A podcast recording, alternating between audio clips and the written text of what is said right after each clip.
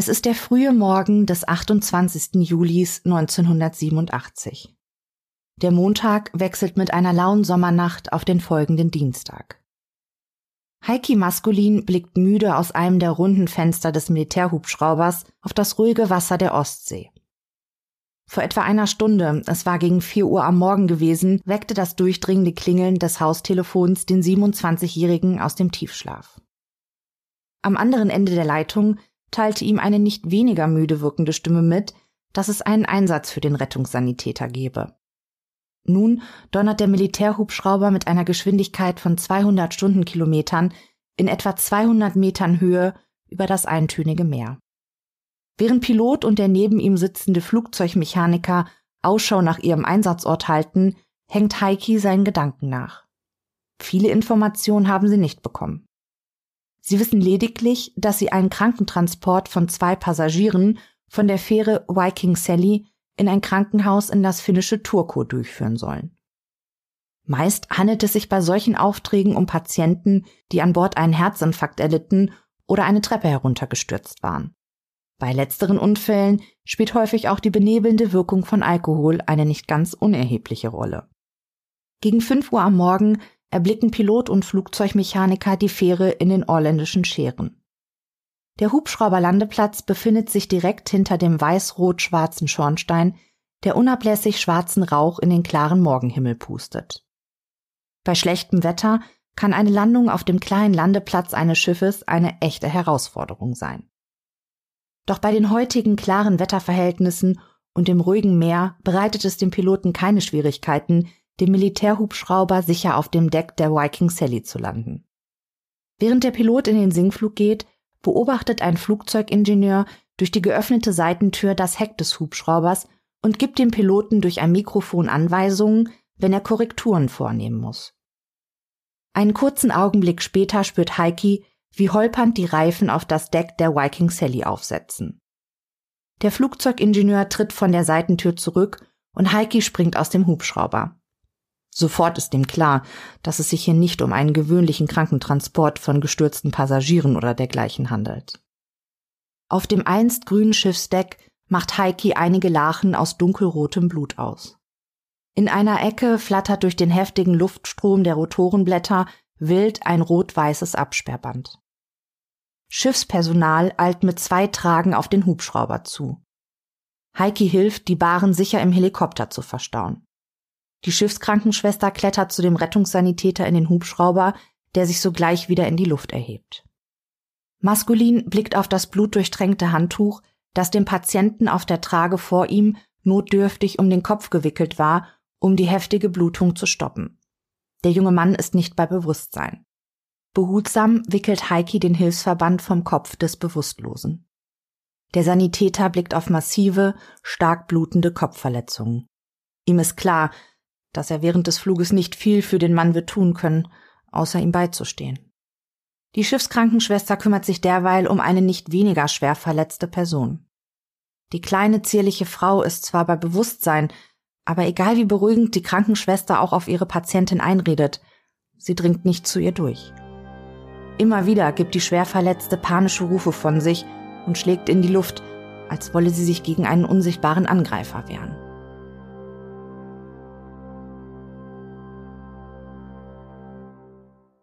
Klaus ist eine stattliche Erscheinung. Der 20-Jährige ist groß und von kräftiger Statur. Seine blonden Haare kräuseln sich zu großen Korkenzieherlocken. Auf seiner Nase trägt er eine Brille mit runden Gläsern in einer goldenen Fassung. Durch sie blicken warme, dunkelbraune Augen. Klaus ist ein lebenslustiger und sehr fröhlicher Mensch. Seine Lippen umspielt eigentlich immer ein Lächeln, mal ein freundliches Schmunzeln, mal ein schelmisches Grinsen. Seine Freundin Bettina hat eine nicht weniger angenehme Ausstrahlung. Die 22-Jährige ist kleiner als ihr Freund Klaus, der sie über zwei Köpfe überragt. Ihr Gesicht wird von dunkelblonden, schulterlangen, leicht gewellten Haaren eingerahmt. Es war Anfang des Jahres 1987 gewesen, als die zierliche Frau den zwei Jahre jüngeren Klaus in einem Nachtclub kennenlernte. Sie fühlten sich gleich zueinander hingezogen. Irgendwann waren sie dann ein festes Paar. Sie verbrachten viel Zeit zusammen und schmiedeten gemeinsame Pläne für die kommende Zeit. Was die Zukunft ihnen wirklich bringen würde, das ist eigentlich Stoff, aus dem Horrorfilme gemacht sind. Doch das kann das verliebte Paar nicht ahnen, als sie beschließen, eine Interrail-Reise durch die nordischen Länder zu machen. Um sich den Urlaub erlauben zu können, beginnen sie zu sparen. Im Sommer des Jahres 1987 ist es dann soweit. Gemeinsam mit Klaus bestem Freund, dem 21-jährigen Thomas, startet das Trio am 23. Juli ihre Reise mit dem Zug vom baden-württembergischen Stuttgart aus Richtung Skandinavien, um dann zum Nordkap weiterzureisen. Klaus und Thomas sind seit drei Jahren gut befreundet. Beide Männer studieren Fahrzeugtechnik. Die Leidenschaft zum Fußballspielen verbindet die beiden Männer. Und die Lust auf Abenteuer. Es ist nicht die erste Reise, die sie gemeinsam erleben. Der Weg des Trios führt sie über Dänemark nach Schweden. Hier verbringen sie einige Tage in der schwedischen Hauptstadt Stockholm. Als nächstes Ziel steht eigentlich Nordnorwegen auf dem Reiseplan der drei. Doch vielmehr reizt sie eine Kreuzfahrt durch den botnischen Meerbusen, dem nördlichen Ausläufer der Ostsee zwischen Schweden und Finnland. Und wenn sie schon in Finnland sind, dann wollen sie auch gleich das berühmte Rockfestival Rysrock besuchen. Bands wie Per Günd und The Pretenders sollen am 1. August auf der Hauptbühne dem Publikum einheizen. Über Finnisch Lappland will das Trio dann zu ihrer ursprünglichen Reiseroute zurückkehren und durch Nordnorwegen die Küste hinunter mit Stopp in Bergen und Oslo zurück nach Deutschland reisen. Postkarten und Telefonanrufe lassen ihre Lieben zu Hause wissen, dass die Interrail-Reise toll ist und alles so läuft, wie sie es sich gewünscht haben. Es ist eine unbeschwerte Zeit für die drei Stuttgarter. Am Abend des 27. Juli 1987 macht sich das Trio zum Stockholmer Hafen auf. Dort ist am Kai die Ostseefähre Viking Sally vor Anker gegangen. Das 155 Meter lange und 24 Meter breite Schiff war 1980 von der Meyer-Werft im niedersächsischen Papenburg gebaut worden. Die Fähre fasst mit ihren neun Decks etwa 2000 Passagiere, 200 Besatzungsmitglieder und rund 400 Fahrzeuge. In der Mitte der weißen Aufbauten ragt ein weiß-rot-schwarz gestreifter Schornstein in die Luft und pustet die Abgase des Schiffsmotors als kleine schwarze Wolken in den Himmel. Bug und Heck der Fähre sind in einem knalligen Rot gestrichen. An der Seite des Schiffes ist mit dicken weißen Buchstaben der Name der Reederei Viking Line aufgepinselt. Gegen 22 Uhr ist es dann endlich soweit. Das Schiffspersonal hat die Fähre wieder startklar gemacht. Die Passagiere dürfen nun endlich an Bord. Neben dem Stuttgarter Trio strömen noch etwa 1400 weitere Gäste auf die Ostseefähre.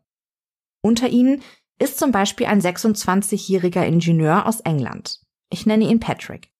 Der junge Mann hat, trotz seines jungen Alters, schon ein bewegtes Dasein hinter sich. Sein Studium hatte ihm große Schwierigkeiten bereitet.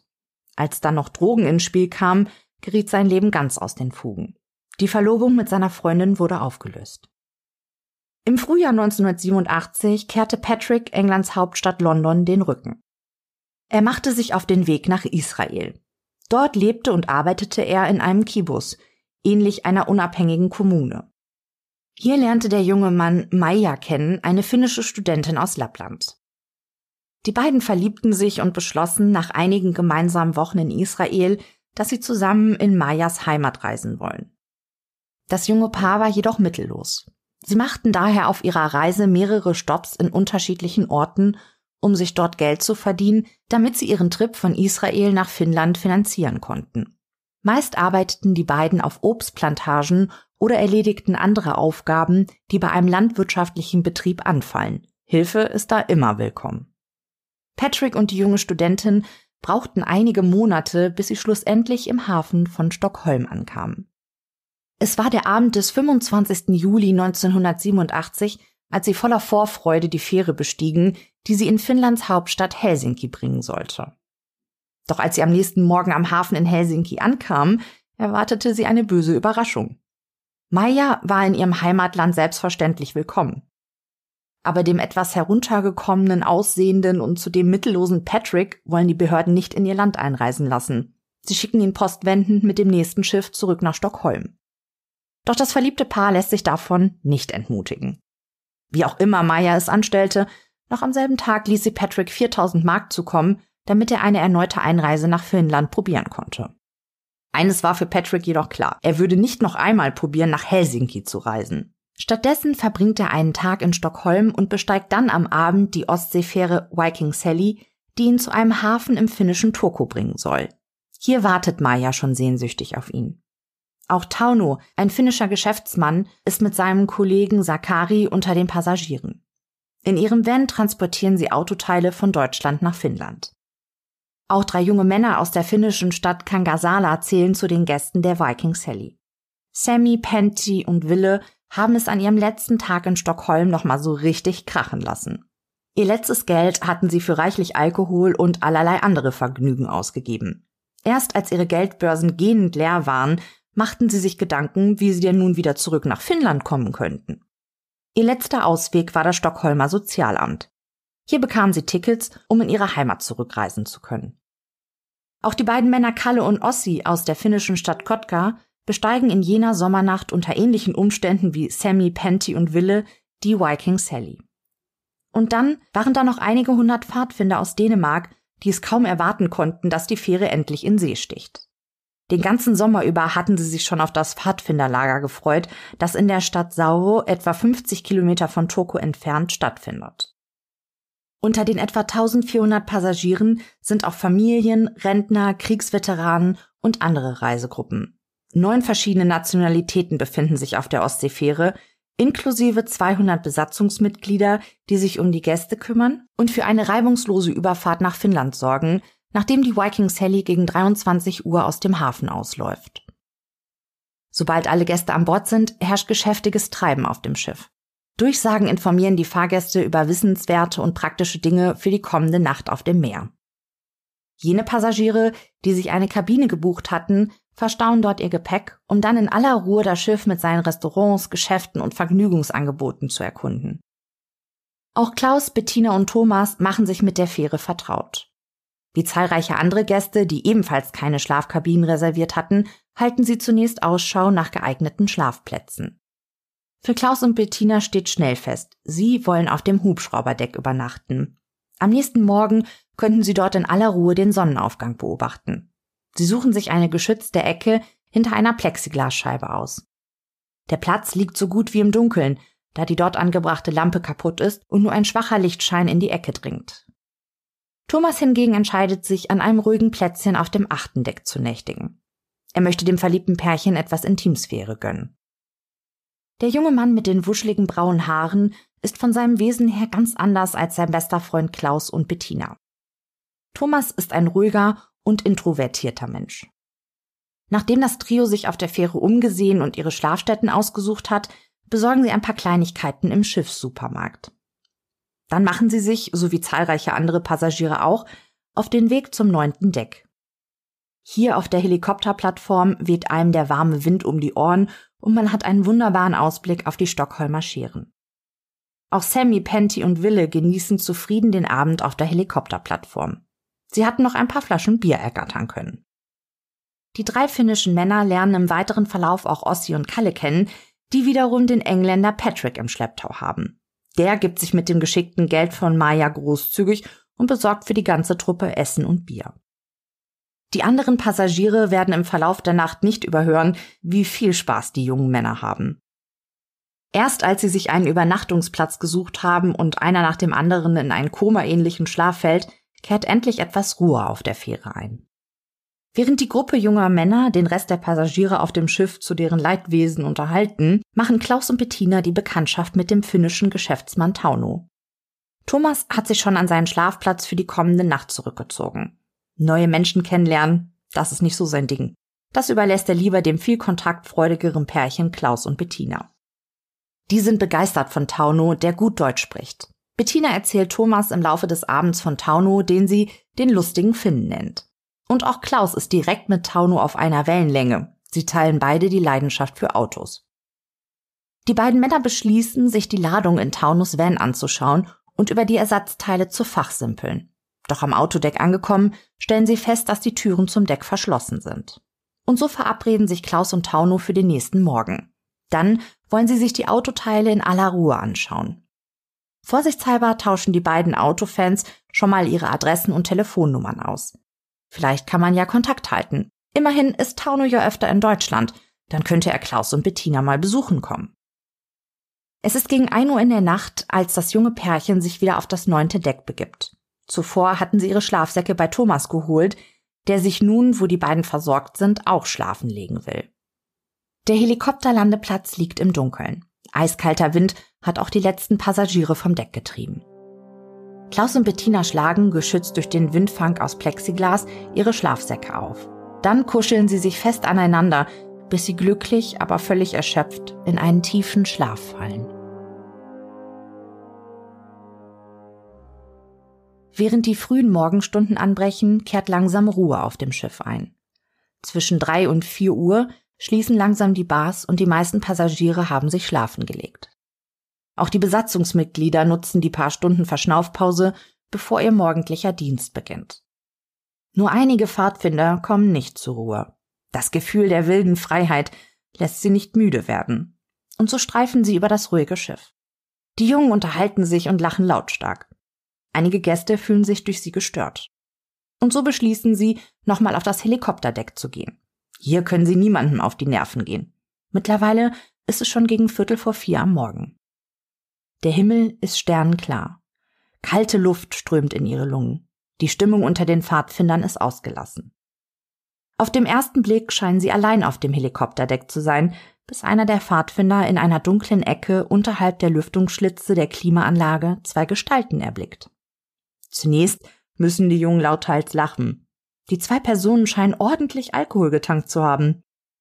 Immer wieder probieren sie sich, an der Wand abgestützt, in den aufrechten Stand zu bringen. Doch die beiden scheinen so besoffen zu sein, dass sie immer wieder taumelnd auf dem Boden zurücksinken. Einer der Pfadfinder entscheidet sich dann doch dazu, zu den beiden Personen hinzugehen. Er will schauen, was los ist und ob er vielleicht helfen kann. Als der Jugendliche näher kommt, sieht er, dass es ein Mann und eine Frau sind, die verzweifelt probieren, sich vom Boden hochzuhieven. Ihre Gesichter sind blutverschmiert. Sie scheinen sich schwere Kopfverletzungen zugezogen zu haben. Der zuvor grün gestrichene Boden des Decks ist über und über mit Blut bedeckt. Die Plexiglasscheibe, die weiße Wand, alles ist voller Blut. Die anderen beiden Pfadfinder stürzen zu ihrem Kollegen, nachdem er sie gerufen hat. Seine Stimme klang panisch, schockiert. Auch die beiden anderen Jugendlichen sind entrüstet über den Anblick der zwei schwer verletzten Menschen. Zwei der dänischen Pfadfinder bleiben bei dem Mann und der Frau, probieren sie zu beruhigen, der andere rennt los, um Hilfe zu holen.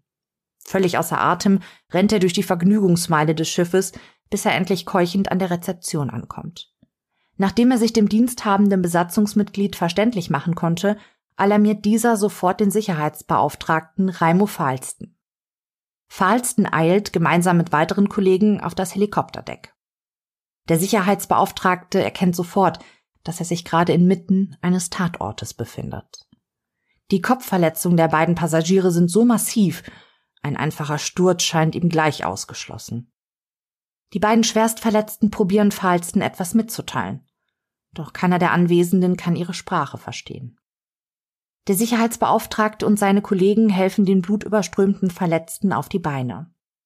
Einer der Pfadfinder greift der schwachen Frau unter die Arme. Mit vereinten Kräften buxieren sie die beiden Passagiere vom Helikopterdeck hinunter und bringen sie zu der Schiffskrankenschwester. Besagter Pfadfinder wird später wegen seines beherzten Eingreifens als Held gefeiert und gibt den Medien bereitwillig Interviews.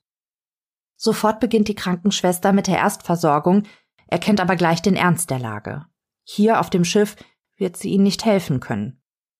Sie befiehlt Falsten, einen Rettungshubschrauber zu alarmieren. Die beiden Verletzten müssen sofort in ein Krankenhaus gebracht werden. Es steht nicht gut um sie, zu schwer sind die Kopfverletzungen. Während des Fluges muss Klaus von dem Rettungssanitäter maskulin wiederbelebt werden. Der Hubschrauber landet auf dem Festland, wo schon ein Krankenwagen wartet, der die beiden Verletzten in das Universitätskrankenhaus Turku transportiert, das sie um 5.48 Uhr erreichen. Doch für Klaus kommt jede Hilfe zu spät. Der Mann erliegt seinen schweren Kopfverletzungen, die Ärzte können nur noch den Tod des 20-Jährigen feststellen. Bettina lebt, doch ihr Zustand ist kritisch. Die Mediziner verlieren keine Zeit und beginnen in einer Notoperation, um das Leben der jungen Frau zu kämpfen.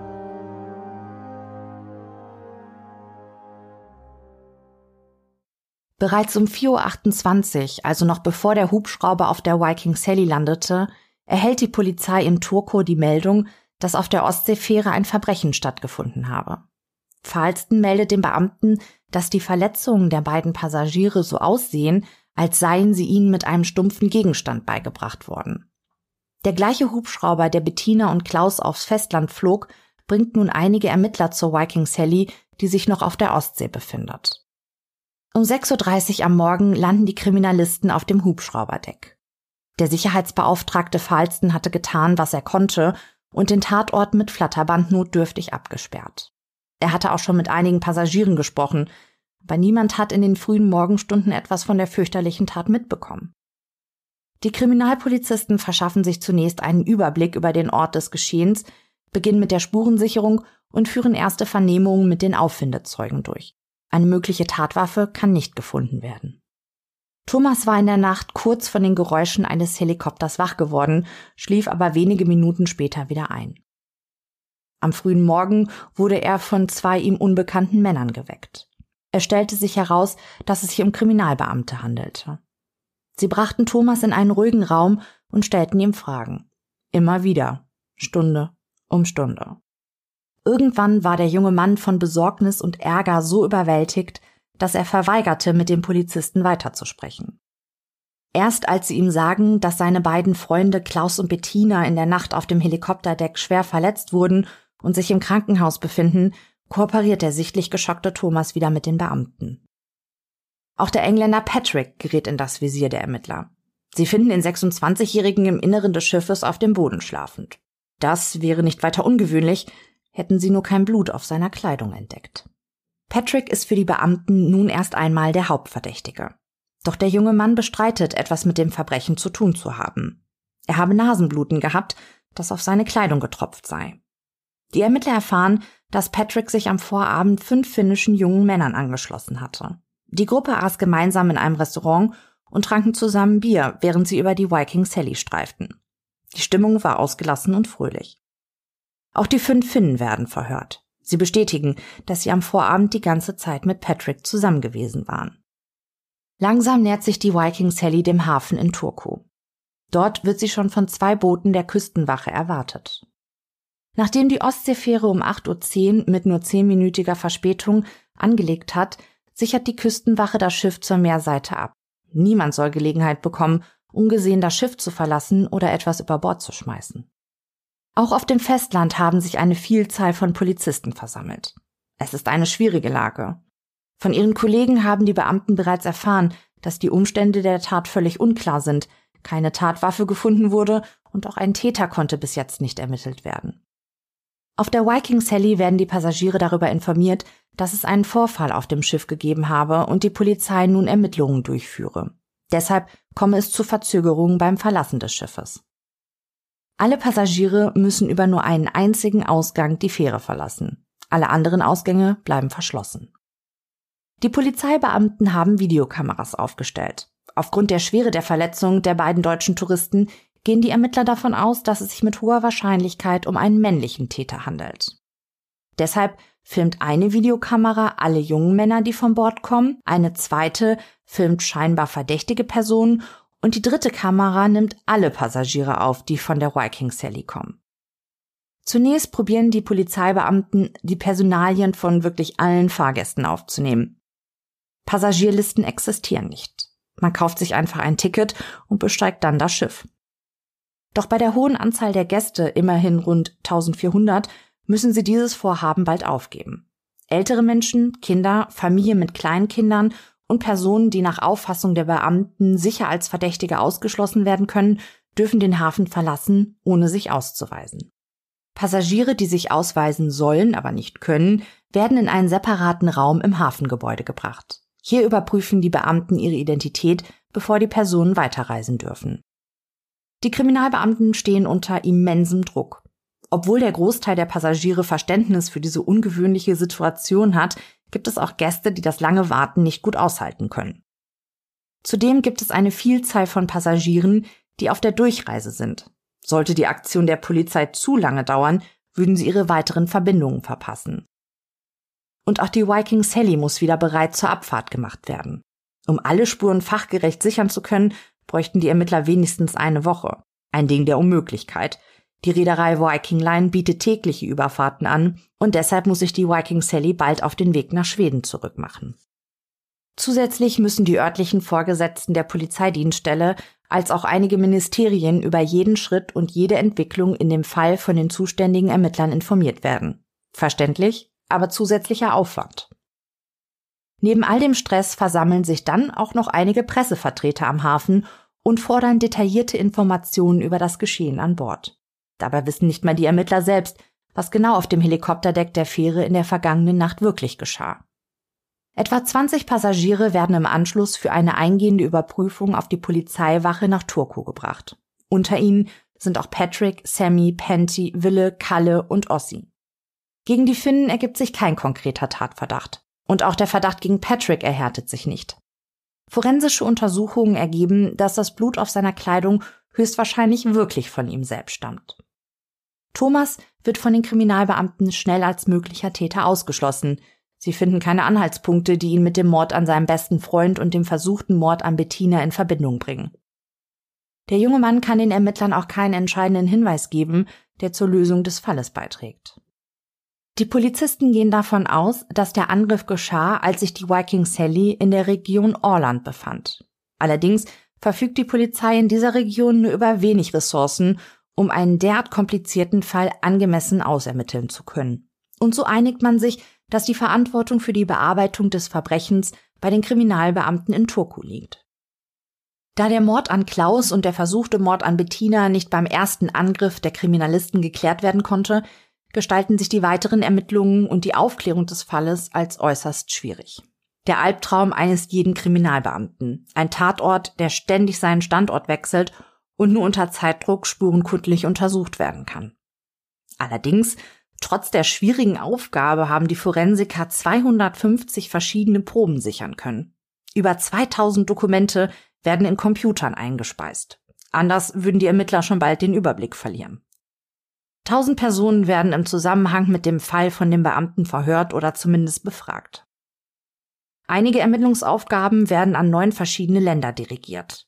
Der Umstand, dass sich die Passagiere nach Verlassen des Schiffes praktisch auf der ganzen Welt verteilten und Verzögerungen bei rechtlichen Formalitäten durch andere Länder behindern die Ermittlungsarbeit. Auch die Schiffsbesatzung wird eingehend überprüft. Auch dass es keine Zeugen gibt, da der Tatort schlecht beleuchtet und wenig einsehbar war, erschwert den Ermittlern ihre Arbeit erheblich. Überwachungskameras sind nur auf dem Autodeck und dem Maschinenraum vorhanden. Durch die ausführliche Berichterstattung in den Medien fühlen sich auch drei Personen dazu bemüßigt, bei der Polizei ein Geständnis abzulegen. Es stellt sich jedoch bald heraus, dass sich die Trittbrettfahrer zum fraglichen Zeitpunkt nicht mehr auf der Viking Sally befunden hatten. Die Präsenz des Falles in der Öffentlichkeit ist groß. Manche Menschen wollen helfen und melden sich telefonisch auf der Polizeidienststelle in Turku, um Hinweise zu geben. Dann wiederum rufen aber auch besorgte ehemalige Passagiere an und bitten die Beamten, die Videoaufzeichnungen der Gäste, wie sie die Viking Sally verlassen, nicht zu veröffentlichen. Grund dafür, Betreffende Anrufer waren nicht mit ihrem Ehepartner auf der Ostseefähre gewesen.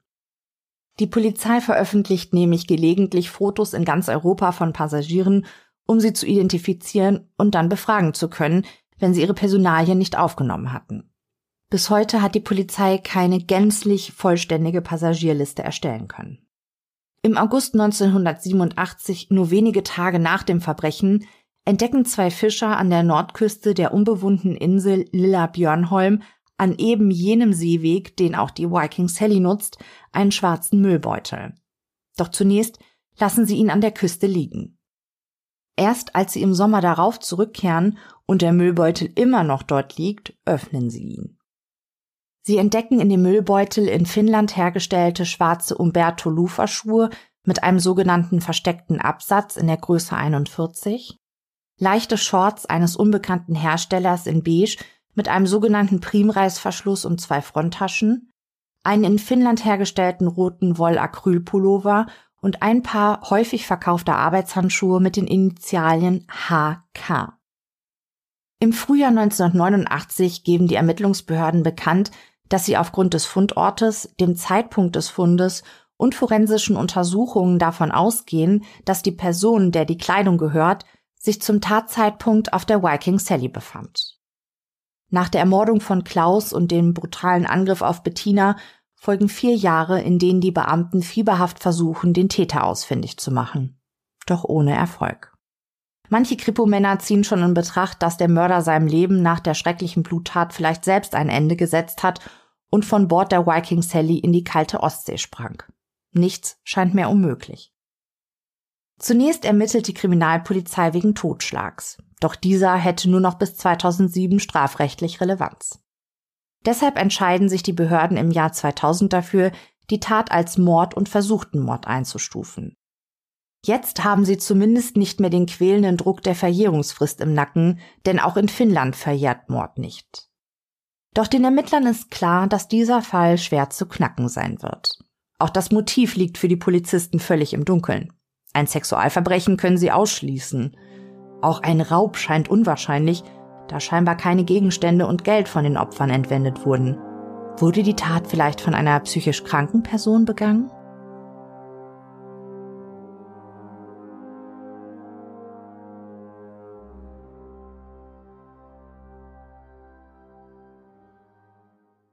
Nachdem Bettina am 27. Juli 1987 in das Universitätskrankenhaus Turku eingeliefert wurde, soll sie noch für kurze Zeit bei Bewusstsein gewesen sein.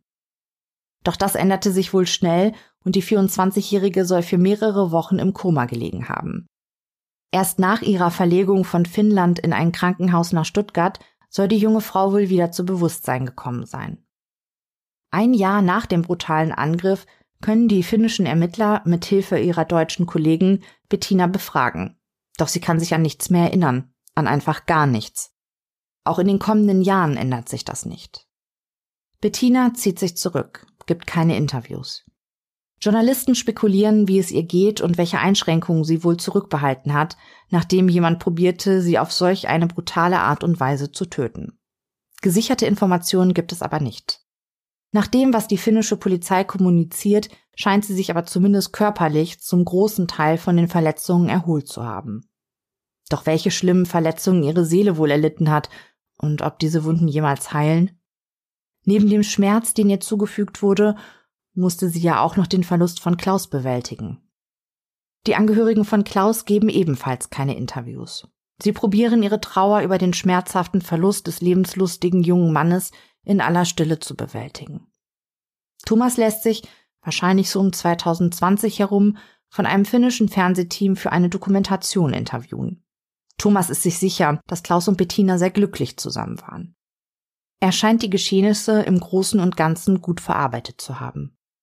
Zeit heilt alle Wunden, sagt er. Doch als sein Sohn zur Welt kam, der zum Zeitpunkt des Interviews schon 22 Jahre alt ist, da muss er wieder an Klaus denken und an dessen Eltern. Denn allein der Gedanke daran, dass sein Sohn ermordet werden könnte, schnürt ihm die Kehle zu. Einer finnischen Zeitung sagt Thomas 2020, dass er nicht wisse, ob die Eltern von Klaus noch leben. Falls doch, wünsche er ihnen Gewissheit. Auch er selbst würde gerne wissen, wer seinen Freunden das angetan hat.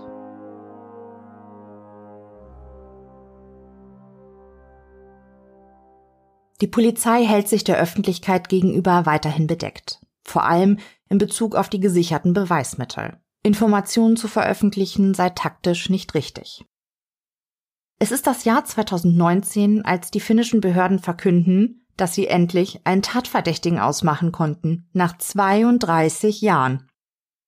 Auch die Medien interessieren sich jetzt wieder für den Code Case aus dem Jahre 1987. Zunächst zögert die Polizei der Öffentlichkeit bekannt zu geben, wen sie konkret verdächtigen. Einzig, dass es sich um einen Mann handle und dieser auch noch lebe, wird bekannt gegeben. Umso größer ist die Verblüffung, als die Öffentlichkeit erfährt, gegen wen die Staatsanwaltschaft Anklage erheben will.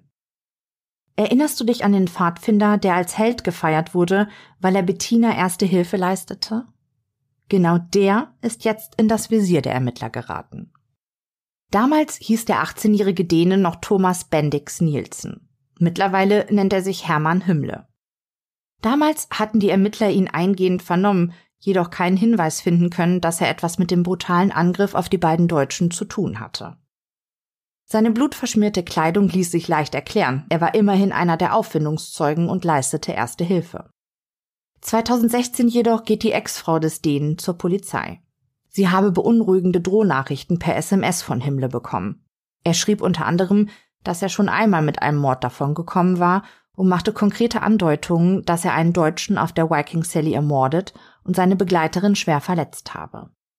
Die dänische Polizei leitet die erhaltenen Informationen samt des SMS-Verlaufes an die finnischen Ermittlungsbehörden weiter. Die sind wie elektrisiert, als sie von der neuen Wendung erfahren. Die dänischen Kollegen warnen die finnischen Ermittler aber. Wahrscheinlich würden sie die weite Reise umsonst auf sich nehmen. Himmle ist nicht kooperativ und wird bestimmt nicht mit den Kriminalbeamten sprechen. Der Mann hege einen tiefen Groll gegen Polizeibeamte. Der damals 18-jährige Pfadfinder hat mittlerweile eine kriminelle Laufbahn eingeschlagen.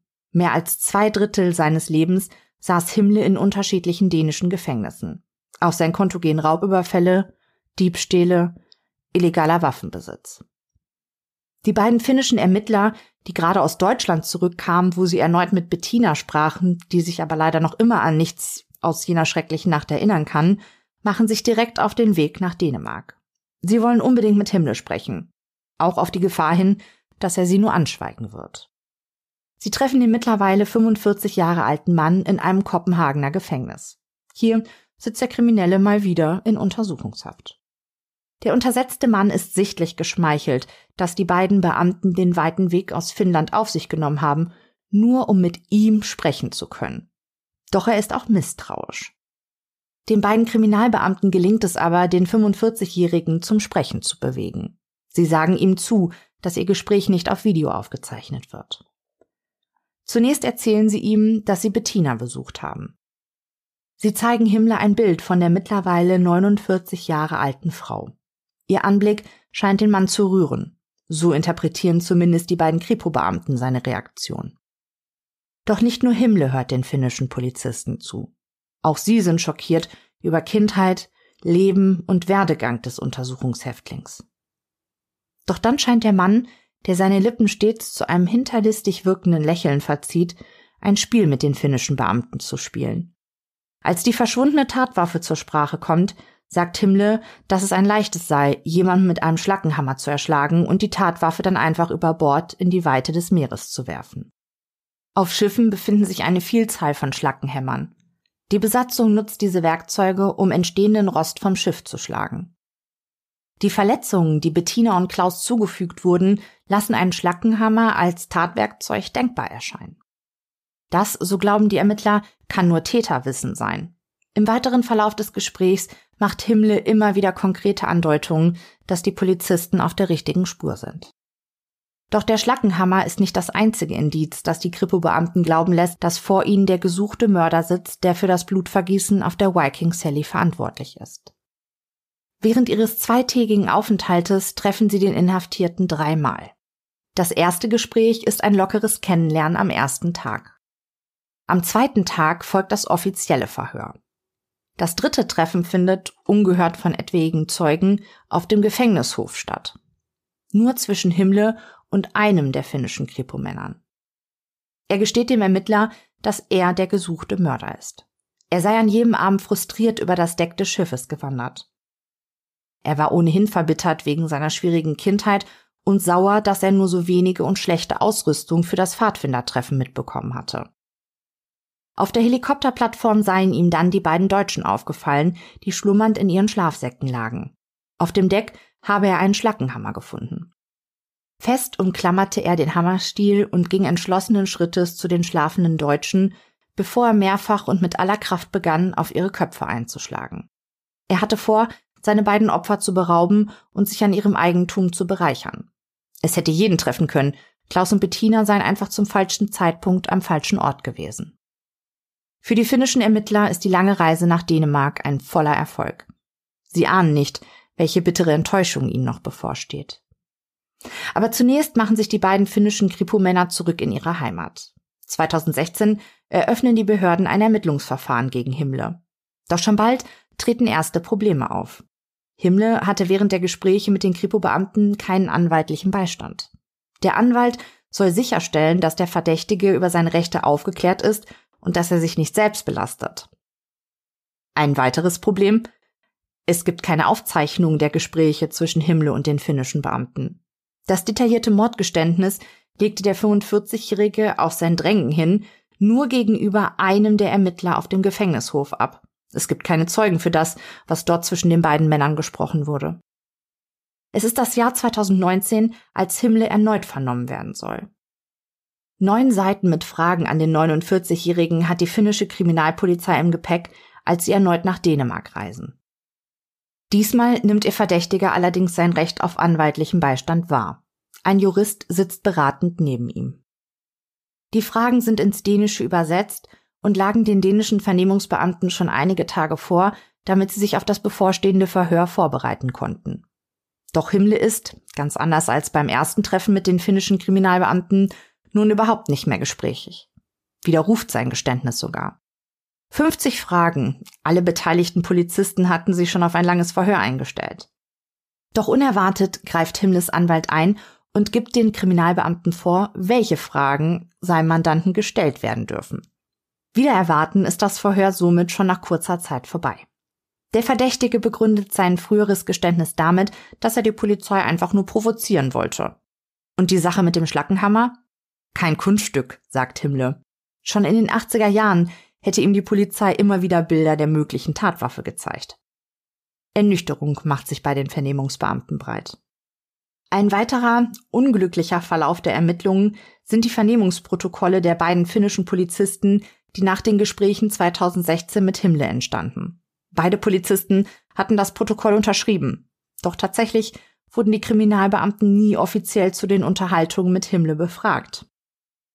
Die Ermittler hatten lediglich das Vernehmungsprotokoll von Himmle als Gedächtnisstütze, als sie das Geständnis des Mannes im Gefängnishof erst im April 2020 zu Papier brachten. Es liegt in der Natur der Dinge, dass mit der Zeit die Erinnerungen verschwimmen. Und so weist die verfasste Geschichte der Ermittler klare Widersprüche auf. Ich hatte dir ja schon erzählt, dass bei dem Geständnis im Gefängnishof nur einer der Kripo-Männer anwesend war. Himmle habe dem Beamten erzählt, dass die anderen Pfadfinder nur kurz nach seinem Angriff auf das deutsche Paar auf das Helikopterdeck gekommen seien. Das sei sein Glück gewesen. Wären seine Kollegen nur wenige Minuten später gekommen, dann hätte Himmle genug Zeit gehabt, die beiden auszurauben und wäre ja schon im Besitz seiner Beute gewesen. Wie hätte er das erklären sollen? Öffentlich wird übrigens nicht bekannt, was die anderen Pfadfinder, die Klaus und Bettina fanden, aussagten. War Himmle wirklich erst später zu der Gruppe gestoßen? Wie auch immer. Jetzt besteht aber folgendes Problem. Der Beamte, der ja selbst sagte, dass er bei dem Gespräch mit Himmle im Gefängnishof nicht dabei war, beschreibt in seiner Version der Geschichte mit fast denselben Worten wie sein Kollege, wie der Verdächtige von den Pfadfindern erzählt, die kurz nach dem Angriff auf die Deutschen auf das Helikopterdeck kamen und wie viel Glück er doch gehabt habe. Wie kann das möglich sein? Der Polizist rechtfertigt seine Aussage damit, dass Himmle bereits am Tag zuvor von den Pfadfindern und seinem Glück, nicht erwischt worden zu sein, berichtete. Doch im Vernehmungsprotokoll Himmles ist davon kein Wort zu lesen. Auch die Zusammenarbeit zwischen der dänischen und finnischen Polizei scheint nicht optimal gelaufen zu sein. Die finnischen Polizisten werfen ihrem dänischen Kollegen vor, der während der Vernehmung von Himmle 2016 anwesend gewesen war, an seinem Handy herumhantiert zu haben, statt sorgfältig und ausführlich das Gespräch zu protokollieren. Zudem sollen die Protokolle, die anschließend vom Dänischen ins Finnische übersetzt wurden, auch noch sachliche Fehler und Ungenauigkeiten enthalten. Ganze Sätze würden fehlen, beklagen die finnischen Ermittler. Dreimal hätten die Protokolle übersetzt werden müssen, bis sie auch nur annähernd die Gespräche wiedergaben, die tatsächlich zwischen Himmler und den finnischen Beamten stattgefunden hätten. Doch warum wurde Himmler eigentlich erst drei Jahre, nachdem er den Mord gestanden hatte, verhört? Das erklärt der Untersuchungsleiter des Falles damit, dass einer der Hauptermittler wegen seines Studiums von der Arbeit abwesend gewesen sei. Ein anderer Ermittler hätte Himmler nicht so effizient verhören können wie eben jener studierende Polizist. Der Untersuchungsleiter erklärt, dass das Geständnis von Himmler nicht unmittelbar aufgezeichnet wurde, weil es sich nicht um eine offizielle Vernehmung gehandelt habe. Dass die beiden finnischen Ermittler, die nach Dänemark reisten, nicht von Kollegen verhört wurden, sondern erst vier Jahre später eigenhändig ihre Erinnerungen niederschrieben, hält der Untersuchungsleiter nicht für problematisch. Ob sie nun verhört werden oder selbst ihre Aussagen zu Protokoll brächten, das fälle für ihn nicht ins Gewicht. Auf die Frage, warum für den Mordverdächtigen keine Untersuchungshaft angeordnet wurde, sagt der Untersuchungsleiter, dass die Beweise nicht so stark gewesen seien, als dass die Staatsanwaltschaft schon Anklage hätte erheben können. Kriminaltechnische Beweise hat die Staatsanwaltschaft von Turku nicht in der Hand, als sie sich dafür entscheiden, Anklage gegen Hermann Himmle wegen Mordes und versuchten Mordes zu erheben. Im Mai 2021 beginnt der Prozess gegen den Dänen. Das Bezirksgericht Turku macht dem Staatsanwalt allerdings einen Strich durch die Rechnung. Die unter vier Augen stattgefundene Beichte wird nicht als Beweismittel zugelassen. Außerdem hätte Himmler schon 2016 ein Anwalt zur Seite gestellt werden müssen, angesichts der Schwere der Vorwürfe. Und sei das nicht schon Rückschlag genug, verweigert auch Himmlers Ex-Frau, die die Ermittlungen ja erst in Gang brachte, ihre Aussage vor Gericht. Das Gericht stellt schlussendlich fest, dass die Schuld des Angeklagten weder bewiesen noch wahrscheinlich sei. Bezüglich des Schlackenhammers führt die Kammer aus, dass Himmle keine Informationen preisgegeben habe, die kein anderer außer der Täter gehabt haben könne. Immerhin stünde ja noch nicht einmal fest, mit welcher Waffe die Tat durchgeführt wurde. In den Medien erinnern Rechtswissenschaftler die Bevölkerung daran, dass ein bloßes Geständnis ohne Beweise, selbst wenn es auf offiziellem Wege erlangt worden wäre, niemals für eine Verurteilung ausgereicht hätte. Himmle wird im Juni 2021 von den gegen ihn erhobenen Vorwürfen freigesprochen. Der mittlerweile 52-Jährige gibt nach seinem Freispruch dem dänischen öffentlich-rechtlichen Rundfunk ein Interview. Er gibt sich gefühlskalt, das Schicksal der Opfer scheint ihn nicht zu berühren. Er meint sogar, sich nicht mal mehr an den genauen Namen von Bettina erinnern zu können. Er habe lediglich einen Scherz machen, ein bisschen mit der Polizei spielen wollen, die ihm ja ohnehin verhasst ist. Die Staatsanwaltschaft Turku legt Berufung gegen den Freispruch des Dänen ein, zieht diese aber im Oktober 2022 zurück. Grund dafür ist, dass die Protokolle mit dem niedergeschriebenen Geständnis von Himmler weiterhin nicht als Beweismittel zugelassen werden.